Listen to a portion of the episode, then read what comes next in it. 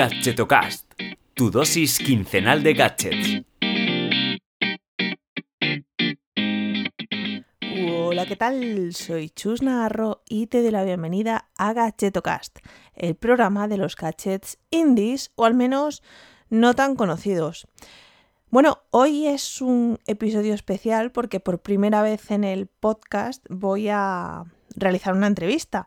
Y una entrevista con mucho sentido, yo creo, para la temática que suelo tratar normalmente, que es hablar de gadgets y muchos que se financian a través de, crowdfunding. Pues bueno, hoy he querido hacer algo especial eh, con un suscriptor, con un oyente y con un crack del crowdfunding como es Valentía Concia. Así es que os dejo con la entrevista. Eh, eso sí, eh, es un episodio un poco más largo de lo habitual, pero ya digo que, merece mucho la pena. Así es que nada, os dejo con la entrevista. Bueno, pues hoy nos acompaña Valentía Concia, que para el que esté metido en el mundillo del crowdfunding seguro que le suena, pero bueno, si no, eh, seguro que le vais a seguir muy de cerca porque es un crack del crowdfunding o crowfuncio, como dice, como dice él algunas veces. Eh, ¿Qué tal, Valentí?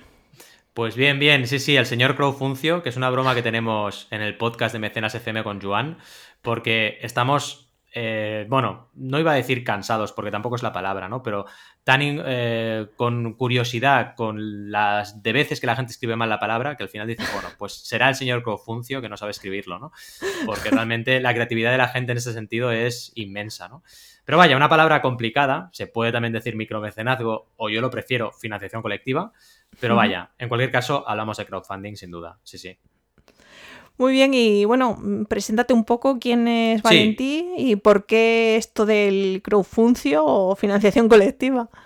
Pues mira, eh, me llamo Valentía Concia, como bien decías, llevo en esto desde el 2011, que prácticamente es desde el principio de esta herramienta que veremos, o de este sector, si quieres llamarlo así, en España, mm, que realmente la primera plataforma relevante nació en 2009, la segunda en 2010 y en 2011 yo eh, lancé mi propia plataforma, ¿no? Eh, en primer, el primer paso que di en el sector fue crear mi plataforma.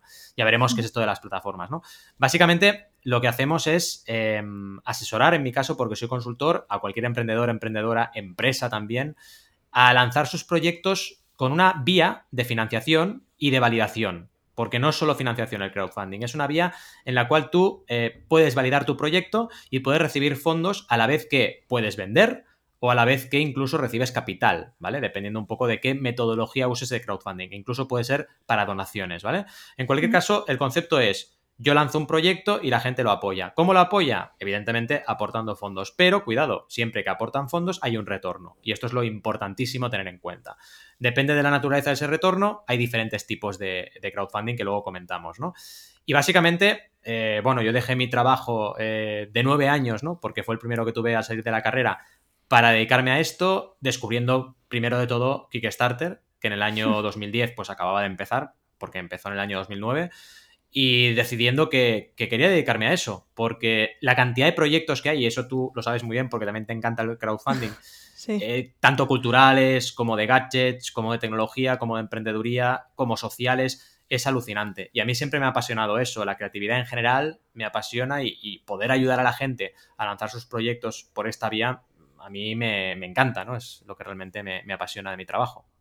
Claro, sí, porque, eh, bueno, justo em, como tú has dicho, yo estoy más como en el punto de eh, financiación a cambio de, recompensa, ¿no? En el caso de, pues, de gaches, de accesorios, pero es verdad mm. que, bueno, tú que controlas todos los palos del crowdfunding, no solo es recompensa, sino también, como decías, pues financiación, em, eh, capital, ¿no? Eh, no sé, explica un poco cuáles son las diferencias de, las distintas ramas que hay. A ver, yo defino cinco tipos que podrían, en, mucho, en mucha literatura se resumen en cuatro, ¿no? En función de la naturaleza del retorno. El que más nos gusta, porque también me, incluyo, el que más me gusta a mí, es el de recompensa, ¿vale? Que básicamente es una venta anticipada de producto, servicio o experiencia, ¿vale? ¿Qué ocurre aquí? ¿Qué encuentras? Pues desde un disco de música, que es el ejemplo clásico, un grupo que dice quiero sacar mi disco, tengo mis fans, pero no tengo dinero, ¿qué hago? A los fans les digo, oye, ¿queréis crear este disco conmigo? eh, adelantáis el dinero y yo cuando lo tenga os lo doy. Y encima podéis decidir, yo qué sé, la portada, si hacemos un directo para celebrar el estreno, si ponemos esta canción o no la ponemos, todo eso, digamos, sería como la génesis del concepto de crowdfunding. Claro, ¿qué ocurre? Que lo puedes ampliar a lo que te dé la gana. Hablamos de bicicletas eléctricas, eh, gafas que te evitan la radiación de las pantallas, eh, juegos de mesa. Mira, acabamos de estrenar ahora hace minutos un juego de mesa de golf, de minigolf, que se llama Pitch and Plugs. O sea, de todo, absolutamente de todo, ¿no? Y ese sería el tipo 1. Pero como bien decías, tipo 2 y 3 sería de inversión y de préstamo, respectivamente. ¿Qué ocurre aquí? Que el retorno no es un producto. No es que tú compras un producto anticipadamente, sino que tú inviertes en el proyecto. Bien a cambio de capital, sería el crowdfunding de inversión, o bien a cambio de un retorno financiero, que es, oye, yo invierto 50 euros y me devuelven, que sería préstamo, 50 euros más un tipo de interés, que puede ser del 7, del 10 o del 12, ¿vale? Entramos al punto 4, porque el punto 4, tipo 4, sería donación, donde yo participo en una campaña, ¿vale? Pero eh, no recibo nada tangible a cambio, sino que recibo la satisfacción de haber participado en un proyecto de donaciones y haber ayudado a una causa altruista. Aquí son causas realmente altruistas. ¿eh? Hablamos de, eh, yo qué sé, pago de tratamientos médicos, realmente causas que, no tienen una, una, digamos, un retorno físico de ningún tipo, ¿no? Ni tampoco financiero. y el quinto tipo, sí, perdón, dime. Em, la de mi grano de arena o algo así. Sí, Mirano de Arena es una de las principales plataformas europeas y la principal en España, pero también tenemos a nivel internacional GoFundMe, que es la número uno. Y además ahora, en época, diría casi de post-coronavirus, espero poderlo decir pronto con todas las de la ley, pues ha tenido mucha, mucha, mm, mucha actividad en estos días, ¿no? Eh, GoFundMe, porque, bueno, han habido un montón de causas para apoyar a hospitales, apoyar a causas privadas, etcétera, ¿no? Y lo que os decía. No tiene actividad ahora, no. Exacto. No, tiene actividad de normal. Sí, sí.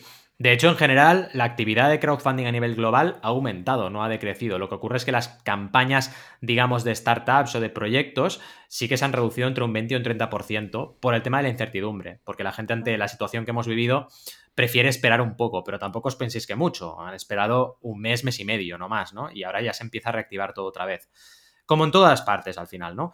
Y lo que os decía, el, quinto tipo es donación y recompensas a la vez, que aquí vemos, por ejemplo, a Star Wars, eh, George Clooney, U2, gente con recursos o empresas con recursos que lanzan una campaña, el dinero va a una donación de UNICEF, por ejemplo, o cualquier otra causa, pero hay recompensas, es como un híbrido, ¿vale? Entonces es... Eh, es como una, un retorno mezclado. Tienes el retorno tangible, pero también un retorno emocional a la vez. Por eso, como es una naturaleza distinta de retorno, lo ponemos en un quinto tipo. Este es un poco el que no todo el mundo califica, ¿vale?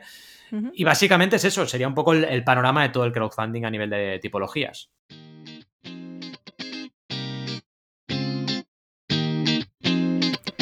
¿Sabías que puedes recibir cada semana una selección de gadgets muy interesantes y muy molones?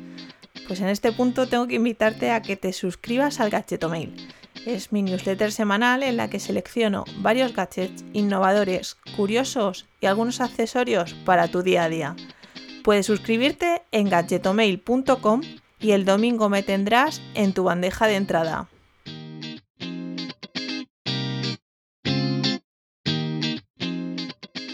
Vale, bueno, muchos de mis oyentes saben que hablo de, pues de cacharritos, como yo digo, y casi siempre están en las típicas plataformas, ¿no? Pues Kickstarter, Indiegogo y, y algunas en Berkami, que, bueno, es española. Em, ¿Qué papel tienen las plataformas en el crowdfunding? Porque eh, hmm. muchos, eh, igual, o sea, te puede hacer un Juan Palomo, ¿no? Yo me lo guiso, yo me lo como, me monto mi, mi propio sistema en mi web pero ¿qué ventajas te da pues tener una plataforma para, lanzar y hacer ese estudio de mercado que, que hablabas? Muy buena pregunta. Mira, yo siempre soy y seré defensor de las plataformas, ¿vale?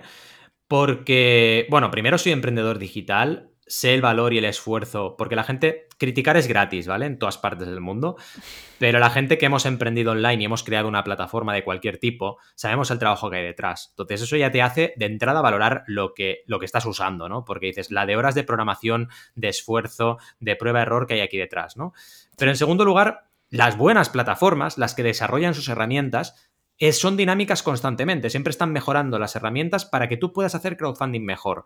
Lo que no tenemos que pensar, porque es un error, es que la plataforma nos trae mecenas o nos trae aportaciones o nos trae inversores, ¿vale? De entrada, dependemos de nosotros y nuestra estrategia. Dicho esto, una vez conseguimos ciertos hitos en nuestra campaña, puede ser que el ecosistema que hay en la plataforma nos, de alguna forma, dé un poquito más de impulso, ¿vale?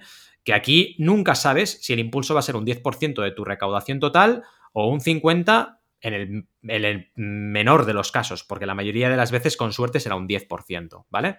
Y esto es lo que realmente tenemos que tener presente, que la plataforma no es, digamos, una bolsa de mecenas o una bolsa de inversores, sino que directamente es una herramienta en la cual podemos presentar nuestro proyecto y tenemos que trabajar con estrategias de marketing online para conseguir impactar en nuestro público. Y esto es lo que realmente eh, debemos tener en cuenta. Eh, al final, para decidir plataforma hay varios criterios, pero para mí el principal es sobre todo el criterio de conocimiento de nuestro público sobre la plataforma. Es decir, si una plataforma es muy conocida para un público objetivo determinado, eso pesa, por supuesto, con lo cual si estás en el entorno gamer, seguramente tenderás mucho a Kickstarter, básicamente porque Kickstarter es una plataforma muy conocida en ese entorno, ¿vale? Ese sería un criterio. Y el otro, el, más importante, el que más peso tiene, son las herramientas, ¿no? Al final, si la plataforma te permite, por poner un ejemplo, poner un selector de tallas en tu recompensa para que la gente cuando compre tu camiseta ponga tallas, decida si es la talla X, la X, la XL, la L o la M, pues eso es una información que a ti, a lo mejor en tu proyecto, te requiere o la requieres mucho, ¿no? Y de ese modo, eh, ahí decidirás una plataforma que te permita esa usabilidad y descartarás otras que no lo tenga, ¿vale? Y ahí es donde entra un debate que yo con mis clientes suelen ser como mínimo una sesión, a veces una y media o dos, para acabar de decidir la plataforma. No es nada fácil. Claro, es que justo te iba a comentar porque veo que muchos proyectos empiezan en Kickstarter y luego me los encuentro al cabo de meses en hmm. Indiegogo y, y, en Kickstarter como que está cerrada la campaña, está completa, pero en Indiegogo eh, puedes todavía como eh, participar. Y no sé si es que tienen, como, o sea, utilizan algunas marcas eh, Indiegogo como un, un, un market, o sea, un e-commerce de, oye, yo me quito, eh, no sé si por prestigio o por quebraderos de cabeza o qué, pero yo en mi web tengo eh, pre-order en Indiegogo y luego ya gestiono como, como vea esa, esa, esos pedidos. No sé si tú has tenido alguna experiencia similar o por qué se hace eso. Sí, tengo muchas campañas que acaban en in-demand, ¿no? Ahora os explico. El concepto es, Indiegogo tiene una metodología porque las campañas, primero, duran tienen una duración limitada, duran 30-40 días en todas las plataformas. Y segundo, tienen lo que llamamos el sistema todo o nada, la mayoría de ellas. ¿eh? Hay alguna plataforma que tiene otro sistema, que es tengo que llegar a mi objetivo y si solo si llego a mi objetivo, se cobra el dinero y puedo tirar adelante mi proyecto. Esto convierte el crowdfunding en una herramienta excelente de estudio de mercado, porque al final, si no llegamos a objetivos que no había mercado o no hemos sabido impactarlo, por lo tanto, no tenemos que hacer nada, ¿vale? Esto es genial. Pero Indiegogo, que es la segunda plataforma más grande del mundo, cada vez va sacando más y más herramientas. Y una de ellas, hace tiempo que la tiene, se llama In Demand, que básicamente es una campaña infinita, es decir, puede durar todo lo que tú, el tiempo que tú quieras, no, no sería infinita, sería limitada hasta cuando tú quieras, con lo cual tú puedes hacerla durar 30 días o 400 días, lo que quieras, en la cual tú más o menos ves lo mismo que ves en una campaña normal y corriente, pero simplemente es un contador de recaudación, no hay un objetivo, ¿vale? Así que con buen criterio, como decías tú, esto se parece bastante a tener un e-commerce normal y corriente. ¿Qué ocurre en este y en cualquier e-commerce del planeta eh, en Internet? porque si es e-commerce es Internet, vaya tontería dicho, ¿no? Pues en Internet. Básicamente, que si tú no generas tráfico, no vendes nada. ¿vale? Y el tráfico, todos los que hemos intentado vender algo online, no viene de forma mágica, ¿vale? No es, oh, subo mi proyecto a Amazon y Amazon proveerá. No, tienes que hacer acciones para que eso ocurra. Lo mismo en Facebook, ahora que tendremos Facebook eh, Shop y también tendremos Instagram, tiendas de Instagram, pasa exactamente lo mismo. Puedes tener comunidad, pero si no reclamas a tu comunidad para que vaya a tu tienda dentro de Facebook o Instagram, no van a ir, ¿no? Y eso es lo que ocurre también con InDemand. Es decir, yo lo he probado con clientes, pero se ha demostrado eh, algo que yo siempre defiendo, que es si tú no mueves esa página en, en Indiegogo, no vas a recaudar en esa, en esa página, ¿no? Y ahí es donde está el debate. ¿Qué haces? ¿Lo metes en in-demand o lo metes en tu web? Porque yo, como marketero, siempre prefiero esforzarme en, digamos, posicionar un dominio propio. Entonces, es mejor. ¿Sabes? Igual in-demand te sirve, como decías tú, para un impasse, ¿no? Para las semanas después seguir captando algún que otro rezagado o rezagada que te contribuya, vale, sí, pero llega un momento que tienes que migrar a tu web. Si no, te quedas ahí atrapado en el medio, ¿no? Claro. Es que justo em, la marca, que creo que son catalanes, además, eh, Biblio, que Hmm. hace poco lanzaron. Es que justo hoy me metieron en Kickstarter y han, y han- y han lanzado otro producto. Y esos precisamente eh, tuvieron esa técnica, ¿no? Eh, Kickstarter, Indiegogo y luego tienen su tienda. Sí. Y han vuelto de nuevo a. que este es la- la- el otro tema que me gustaría tocar. Eh, la recurrencia por parte de las marcas, porque, bueno, tenemos un clásico como es Nomatic, ¿no? que Sí. todo lo que lanza eh, lo peta en, en Kickstarter, pero es como, tío, si ya tienes la suficiente marca y, y los suficientes mecenas probados, que ya son clientes, ¿por qué recurres siempre al crowdfunding para lanzar un producto nuevo? Si sabes que te va a funcionar. Hmm. Esto sería otro debate, ¿no? Yo ahí sí que entiendo a y además defiendo a en el sentido de que si tú usas bien el crowdfunding, porque claro, si lo usas mal, no, pero si lo usas bien, siempre tienes esa épica, ¿no? De vamos a crear algo juntos entre todos, con un objetivo, unos días, nos sentimos parte de la comunidad, comentamos la campaña. Si vas por ahí, que es por donde va Nomatic, haz crowdfunding siempre. Otra cosa es que decidas hacerlo en tu web o no, porque Tropic Field, por ejemplo, la última que ha sacado, Kala, la sacó en su web, que lo veo genial. Es decir, lo hagas en tu web o en una plataforma, hombre, hacer crowdfunding, aunque tengas recursos y como tú bien decías, sepas que la vas a petar, puede tener todo el sentido del mundo, porque haces que la gente entre dentro del proceso de crear algo y eso es súper poderoso. Porque al final la gente que queremos formar parte de las decisiones de las empresas, formar parte de los proyectos que amamos. Y es lo que el crowdfunding te permite. Ahora bien, hacer crowdfunding como si fuera modo tienda online para vender, pues eso realmente no tiene mucho sentido. Es decir, es- tiene más sentido montar un e-commerce y promocionarlo, ¿vale? Pero es depende de cómo lo uses. Si lo usas bien, tiene mucho sentido hacer crowdfunding cada vez que lances y por eso Nomatic lo hace, Pebble lo hizo en su día, Tropic Sí. Field lo está haciendo y muchas marcas que Sí, han entendido el mensaje marcas, lo hacen, sí. ¿no? Mm. Claro, sí, porque es lo que tú dices, ¿no? Que al final haces partícipe al, al mecenas por el sistema de, que bueno, tocaremos ahora el, el tema de recompensas, ¿no? Y las Mm. recompensas especiales y cuanto más recaude, más, o sea, como más exclusivo puedo lanzar pues, un producto, un accesorio o, o lo que sea, ¿no? Entonces, en este punto sí que me gustaría eh, preguntarte, eh, yo como mecenas, he visto, porque leo todas las semanas el Gadget Domain, un- un pro- una campaña y me encanta ese gadget, ¿no? Pero claro, a lo mejor nunca he participado en, en Kickstarter, en una plataforma americana, etcétera, ¿no? Y, y son muchos impedimentos para a lo mejor alguien que no está acostumbrado a este tipo de, de financiación.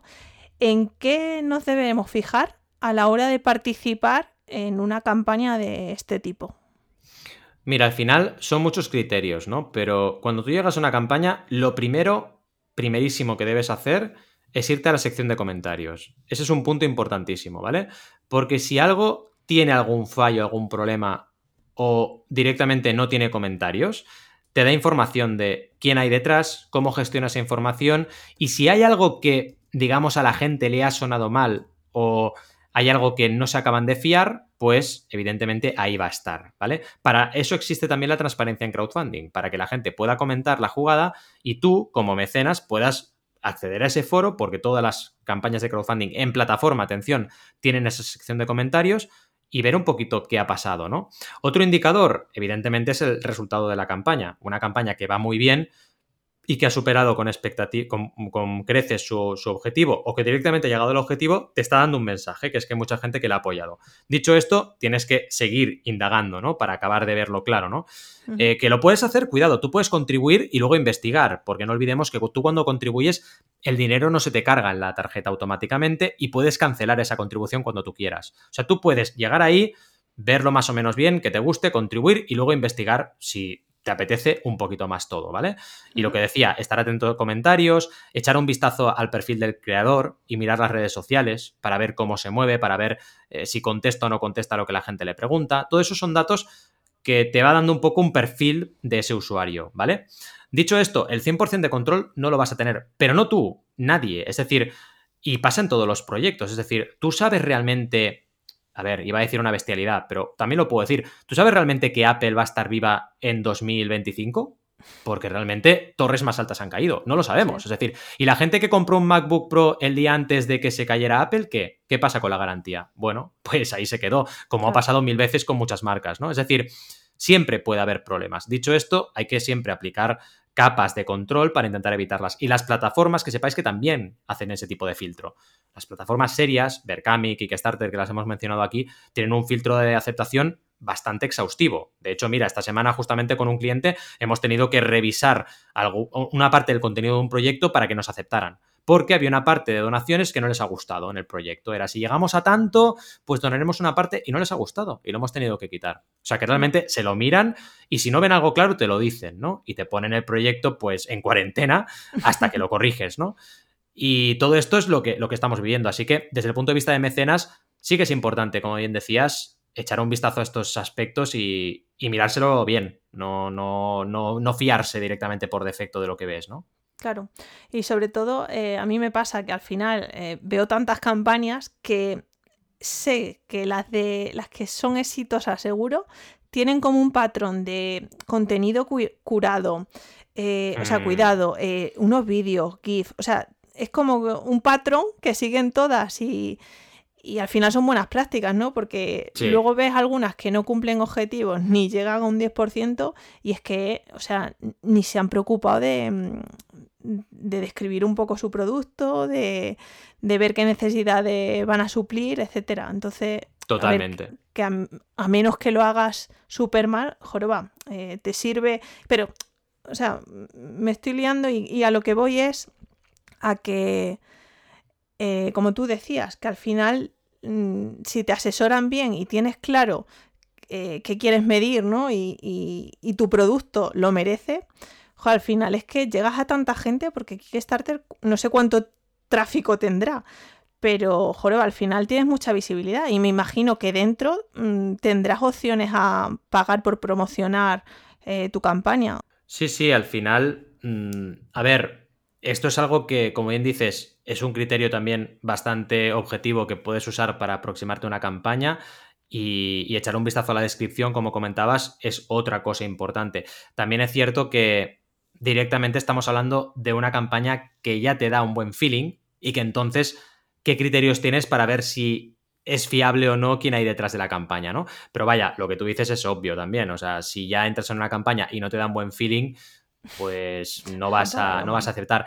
En cuanto a lo que hacen las, las plataformas para controlar ese, esa calidad en lo que es la, parte de descripción, hay de todo, ¿vale?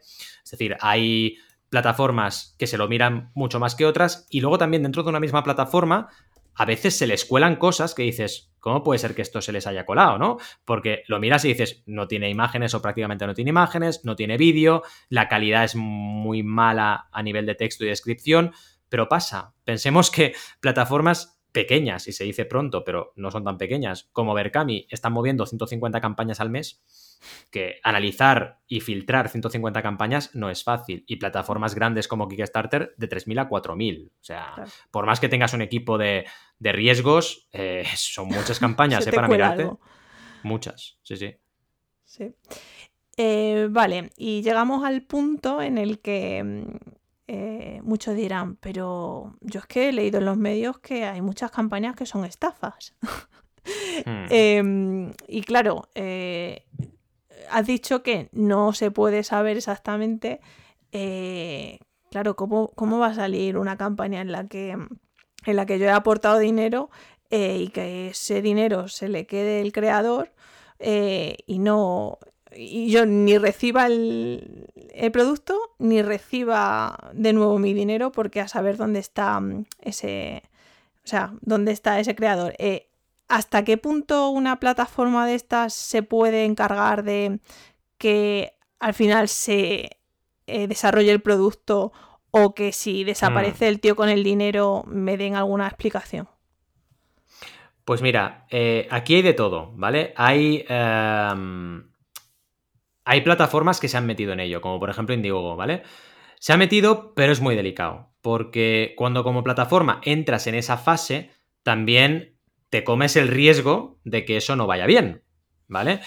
Y es un riesgo que como plataforma igual no puedes asumir, ¿vale? Es decir, em, según lo que pueda llegar a ocurrir, y no estoy diciendo ninguna locura, podrían cerrar plataformas debido a que esa parte no sale todo lo bien, ¿no? Y en definitiva, es un riesgo inherente a emprender que debe asumir quien emprende, no la plataforma que gestiona tu campaña de crowdfunding, ¿no? Pero dicho esto, ha pasado. Y Indiegogo, por ejemplo, es una plataforma que se ha metido en estos puntos, ¿no? Con programas como, por ejemplo, el de Arrow, donde te ayudan en el prototipado, te ayudan en el desarrollo del producto, etcétera, ¿no? Otras, eh, bueno, te pueden llegar a aconsejar, pero no se meten, ¿no? Por ejemplo, Kickstarter, que ni te aconsejan ni se meten, ¿no? Y luego están los consultores, la gente de servicios como yo, que yo ahí sí que te digo que siempre estoy con mis clientes en post campaña ayudando en todo lo que puedo, ¿vale? No tengo la responsabilidad de que entreguen, ¿vale? Evidentemente, porque no es mi responsabilidad, pero sí que considero que dentro de mis responsabilidades profesionales está el ayudar a mis clientes a llegar a buen puerto y entregar las recompensas. Y ahí sí que estoy, pues, haciendo asesoramiento al final de proyecto y de, y de producción y estrategia de negocio para poder lanzar tu, tu proyecto y luego entregar las recompensas, tienes que tener una buena estrategia de negocio. Y ahí sí que me meto en muchos proyectos.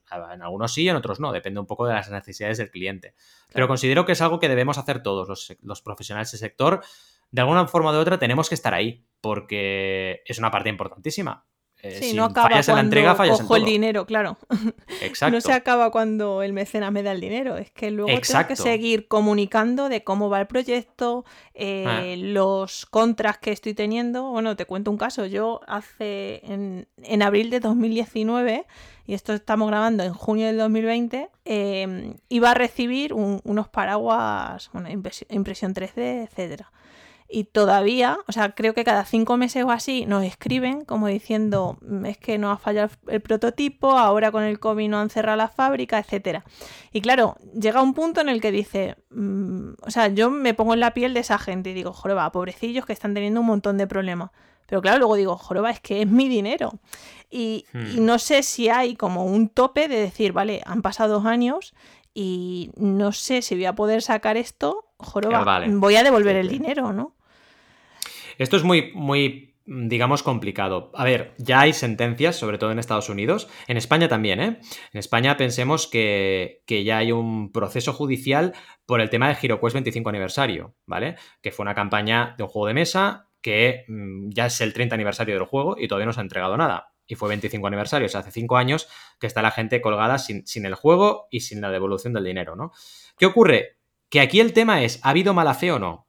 En Estados Unidos también ha pasado y ha habido eh, sentencias, ¿eh? por ejemplo, de Cool Schooler, la nevera, una nevera muy famosa que recaudó 13 millones y que solo entregó dos terceras partes de las neveras. Claro, ese tercio, ¿qué pasa? O sea, no recibe ni la nevera ni un retorno al nivel, porque ahí en ese caso, por ejemplo, la sentencia fue devolver 20 dólares, pero la gente había pagado 180 dólares, ¿no?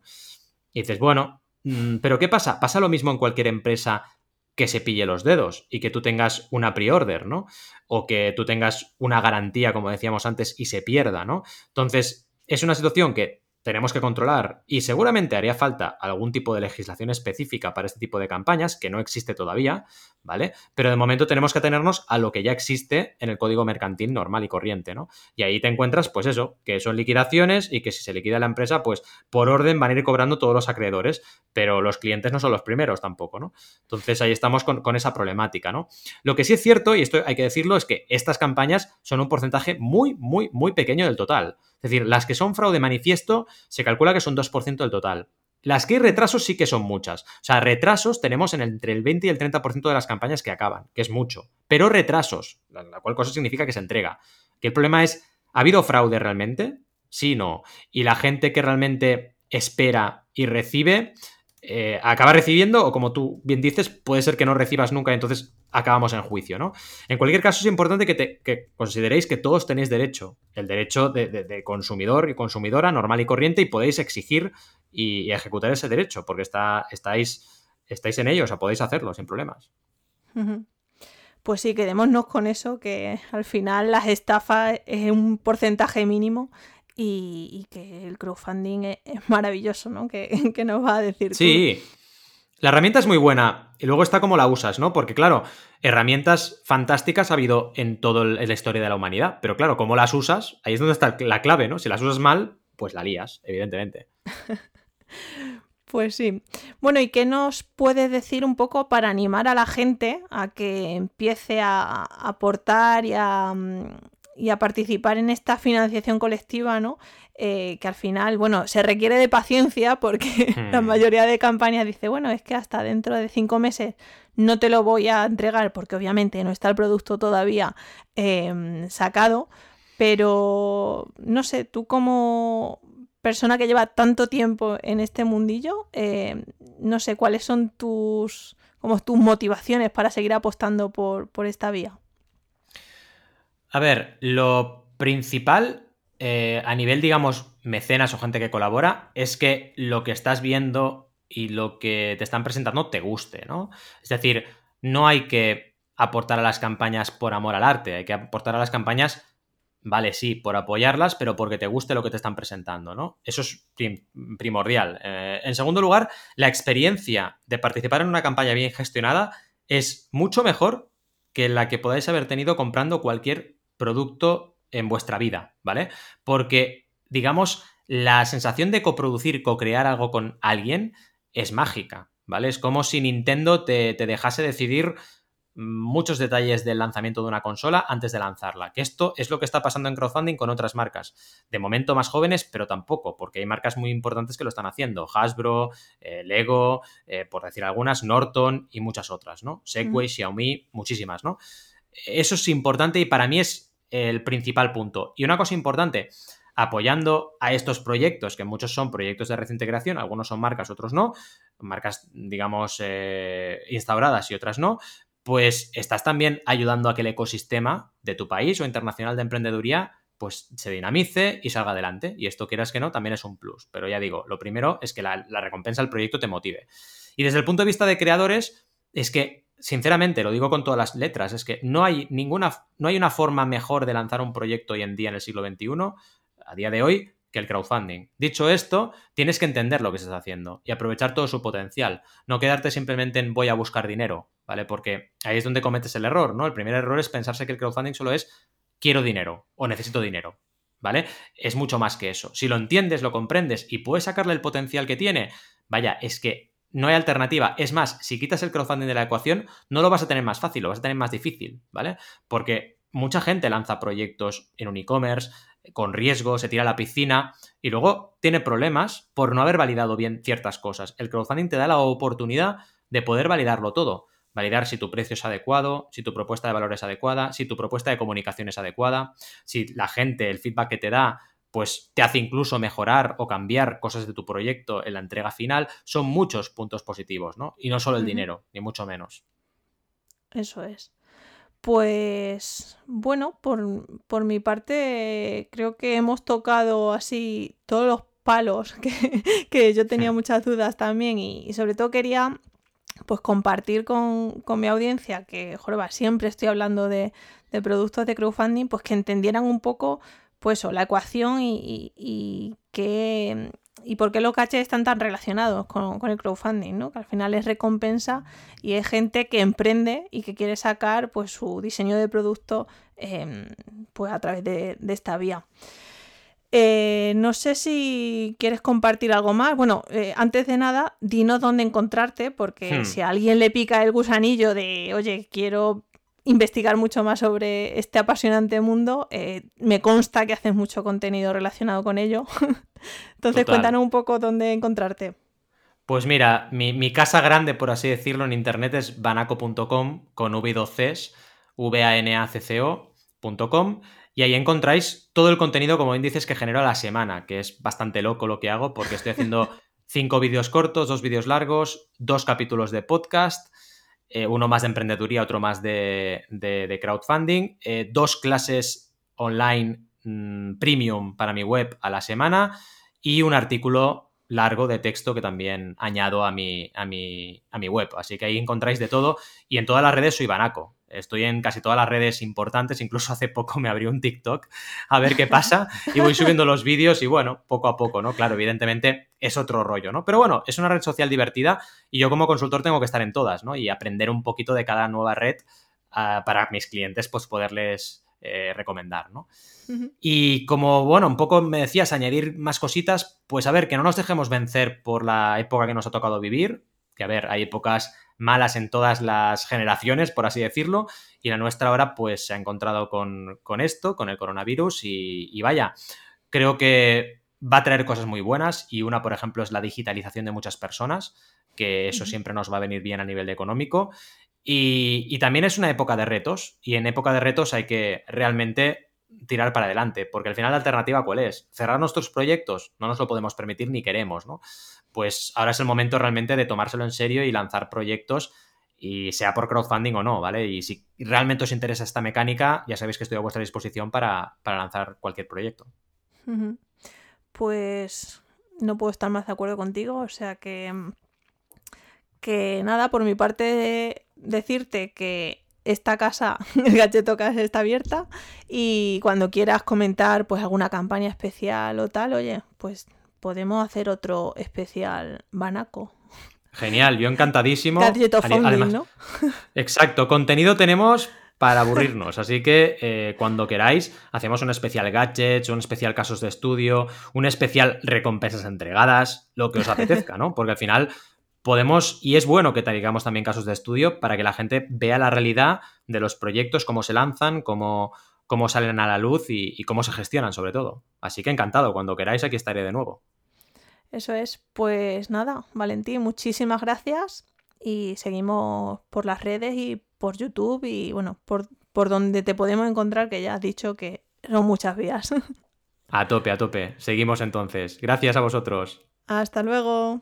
Hasta luego.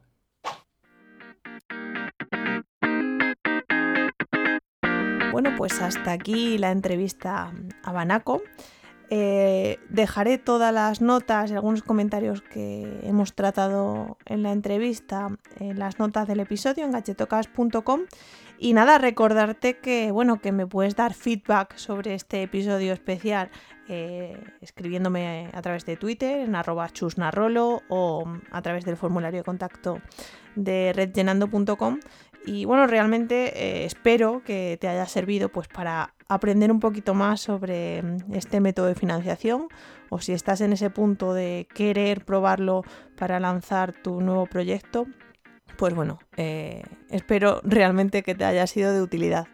Por mi parte nada más, eh, te espero dentro de 15 días y recordarte que estás escuchando esto gracias a que este podcast está alojado en cuonda.com te recomiendo que eches un vistazo a la web para descubrir más podcasts eh, de otros podcasters independientes en español. Lo dicho, eh, recordarte también, madre mía, cuántos recordatorios te estoy haciendo hoy, eh, pero bueno, que tengo una newsletter semanal que se llama gadgetomail.com y que pues puedes suscribirte para estar al día de otros eh, proyectos de crowdfunding que se van financiando pues cada semana. Por mi parte es todo. Muchas gracias por estar ahí y por haber llegado hasta este punto. Y nada, hasta dentro de 15 días. Un saludo, hasta luego.